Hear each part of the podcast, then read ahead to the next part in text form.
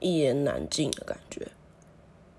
我这几天好不容易熬过比较心里难过的时候，然后从昨天开始心情又比较好一点。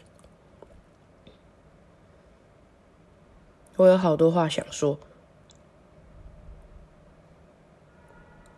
但是不知道该说什么，好老大牙的感觉。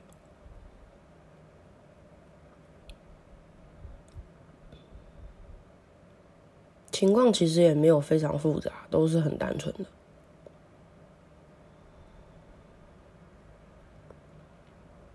只是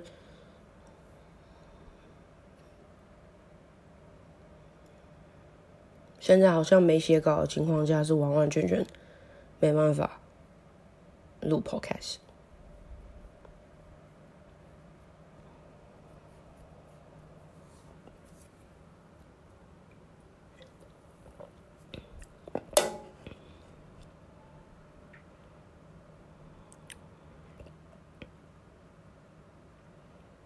我过得很混乱，然后大家一直有在尝试帮我，然后大家也有精疲力竭的时候，我就会很愧疚。然后我常常觉得我的陈述方法非常的抽象，不够具体，所以可能也没什么人真的能理解什么。但是本来就不是要人理解，要有共鸣或什么。啊，本来开这个频道的目的就不是这样，本来是想说可以让自己的生活更充实一点或什么的。但是其实到头来到这个阶段了，嗯，我还想要在网上做，可能回归一开始那样子，有很多音效。做的更精致一点，但是也没什么动力啊。然后，我觉得我的精神状况没有变得越来越好，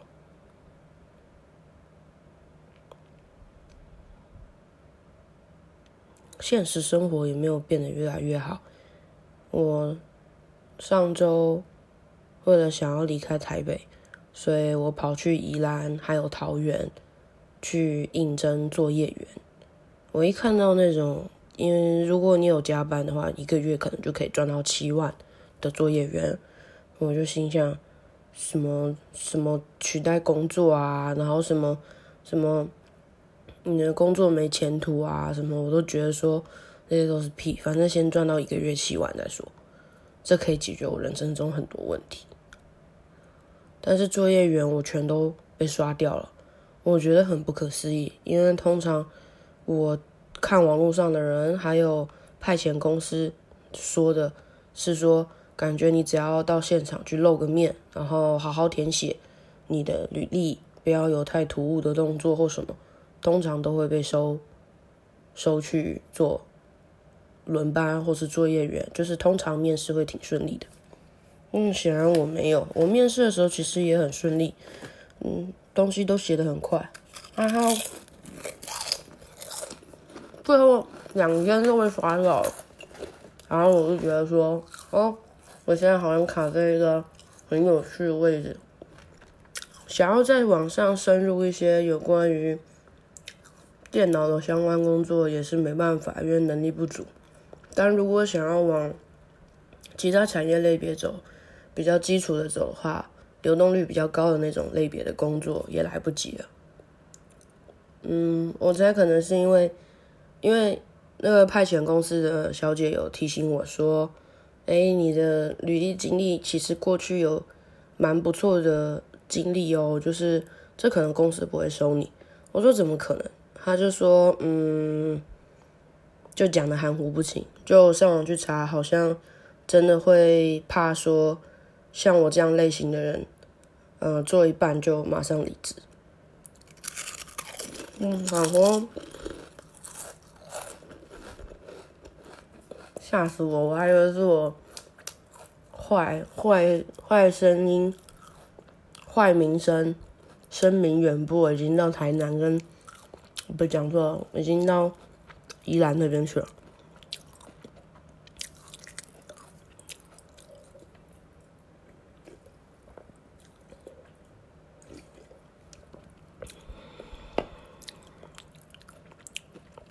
然后咪咪跟人妖前几天，在我试图要搬家到宜兰还有桃园的时候呢，也语重心长、苦口婆心的跟我聊了很多。可能没我我们可能没有对谈，但是主要就是他们两位异常的打了很多字，在劝我不要再变了。然后我有一种，我有种头晕目眩的感觉，然后说不出反驳的话，然后也哑口无言。我不是说他们说的错，是事实上确实是那样，只是我不太认为这个是我能够控制的，但这个没办法说服他们。因为毕竟事实摆在眼前，他们的意思是说，嗯，常常就是可能决定会变来变去，一下那个，一下这个，然后到底有没有想清楚再付出行动呢？如果没有的话，可能会白忙一场。嗯，很不幸的是这件事他没有说中，因为宜兰桃园的作业场我全都没有。面试上，所以变成说我还是在台北动弹不得。我现在比较能够理解，以前小时候看《海角七号》看不懂他在演什么，就会觉得说，干嘛开影片一开始就是主角要拿那个吉他狂干那个电线杆，然后骂操你妈的台北。我现在懂，就是可能像我还有男主角这样类型的人都很想逃离。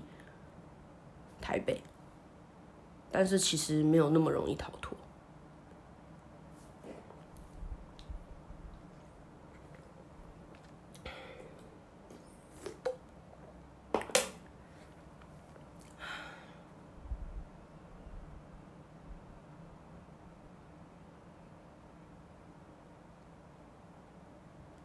这是工作方面的事情。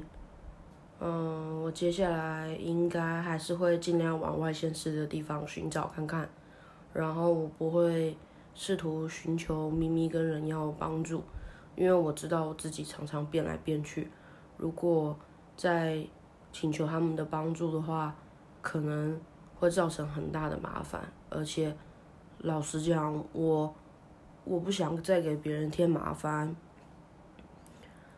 而且明明还有说到说。以前你以前我总是抱怨没有很好的资源帮助我，对吧？没错，我很常抱怨。但是他说现在已经有很多人在支持你做想做的事情了，比如说借你钱去报名城市语言的课，但是你却没有好好去上课，类似像这样子的，呃，就让人蛮蛮觉得，反倒是我没有在珍惜机会。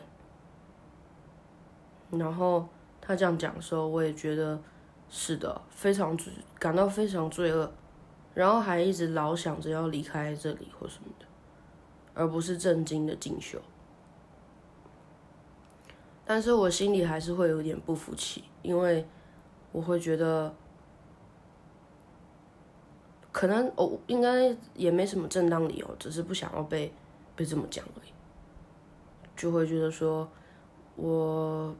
现在老实讲，我真正的心态就是，嗯，我有不想辜负他们给我的支持的时候，比如说借我钱，或者是，或者是鼓励我去学新的东西的时候，我那个时候充满干劲。可是有的时候我会突然，就会觉得说，有什么用呢？就是有什么用呢？对不对？那是。在我这个频道，大家一定很熟悉的口语，还有一些习惯讲上的讲法，有什么用呢？你学会了，到时候去别的公司底下也是要面对那些难堪的主管，还有一些同事，然后还要面对市场的反应，也是要奋斗个四十年，然后再突然死掉这样子。然后明明就有讲说，可是谁不是这样子呢？你如果想要有舒服的生活，一个大前提是你必须忍受这些东西的。离群所居又做不到，那你就只能跟现实低头。这些事情就是毕业前可能都知道了，可是这次因为是由自己自家的猫咪亲口说出来的，所以感觉特别的难看，就是会觉得自己很丢脸。这么简单的道理，还需要人家再说一遍？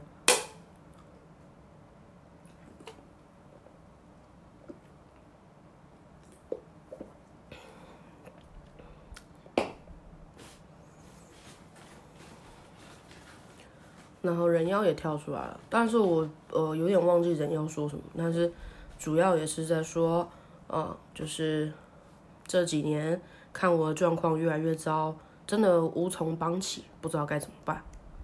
我没有直接回应这句话，但是其实我想说的是，没关系，因为我自己也不知道该怎么帮自己。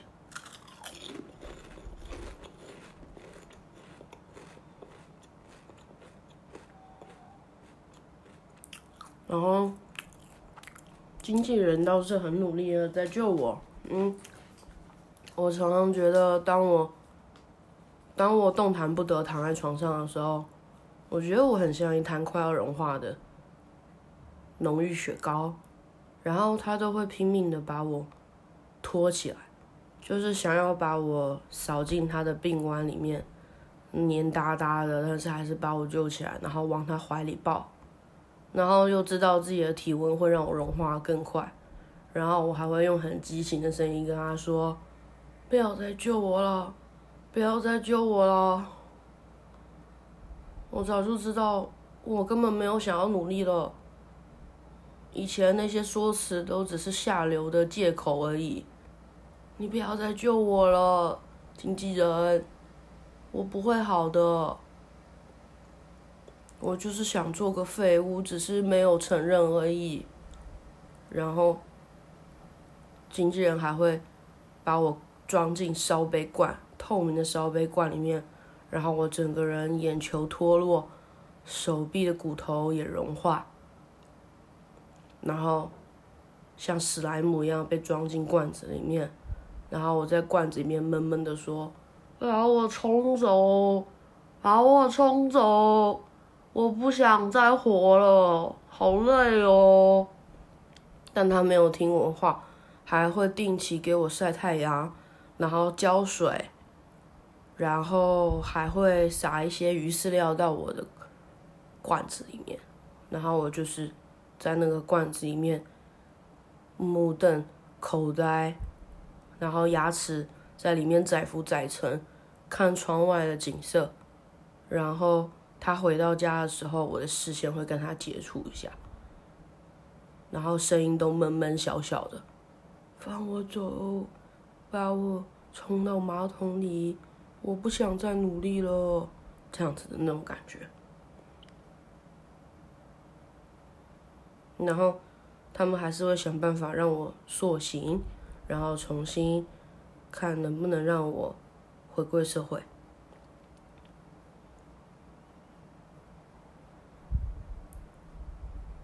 那真的是蛮蛮讨厌的，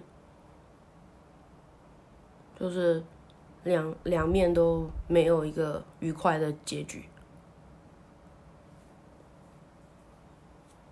很想给他们快乐结局，但是是没办法给他们快乐结局的。然后现在我也没办法，呃，可能有办法，但是就是没什么诱因吧，呃。像我之前也想说，可不可以把我的 podcast 再做的更精致一点？可能因为我自己知道我的 IG 跟我的 podcast 本身是没有什么连接性的，所以他你真的说他有帮我拓展听众吗？好像也没有。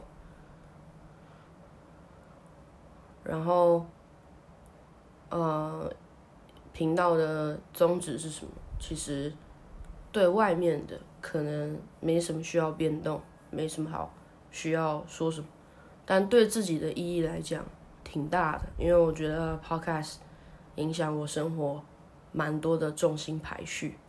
常常有的时候我可能会觉得说，啊，我为了要做 podcast，所以我可能就不能先去处理什么什么什么事情。然后呃，可能有这种奇怪的。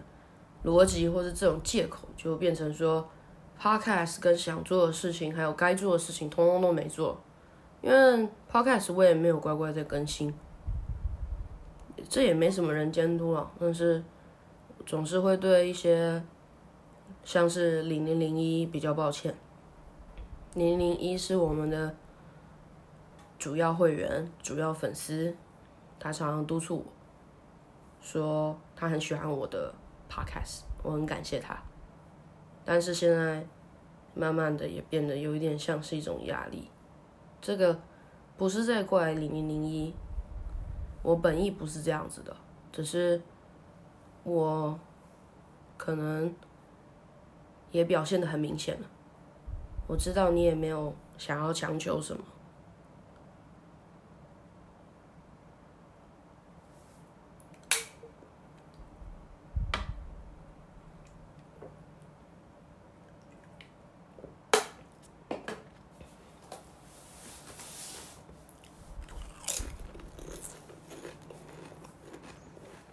因为我打算真正的停止，真正的停止一些事情。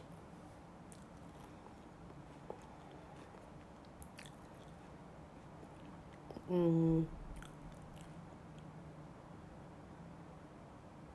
我的我的情绪跟感觉，还有一些决定一直在变，我的身体已经跟不上那些想法了，所以我现在干脆什么都不做。蛮悲哀的，嗯，就是也，我也想不到什么其他更好的方法。我现在有在国外看心理医生，但是他们呃，可能暂时没什么帮助。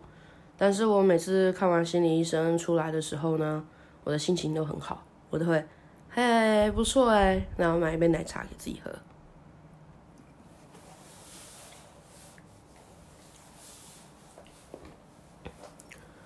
我想要，我想要真的放弃一些事情，然后我不想要再听人家的指教跟批评。虽然他们一直说已经很放任我了，但是我可能眼里就是连一点点像沙子般大小的指教我都没办法听进去。我每天脑子就是在干烧。我觉得我原本脑子里面有一壶很漂亮的水，烧的滚滚的，然后可以适时的取用。但是可能干烧太久了，现在锅子已经烧穿了一个大洞，但那个火还是越来越大，很很不舒服，很很痛苦，每天都在干着急，然后我也说不上来到底是怎么一回事。我觉得我的语言，我的文字已经够抽象了，但是，嗯，还是很难。套进任何一种人世间的痛苦形态里面，我有时候甚至就想，要是我会纯音乐，我就可以完完全全的用那个音乐去表达我很哀伤，连文字都没有，它就只有音符而已。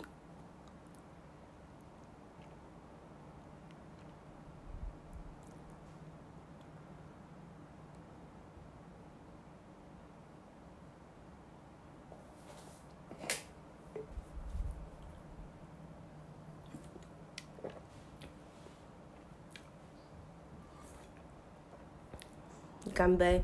我们以后有机会的话，可能还会有一些交流。我以网络形式、数位保存的样子跟你们交流，也有可能就是都不会。大家保重，拜拜。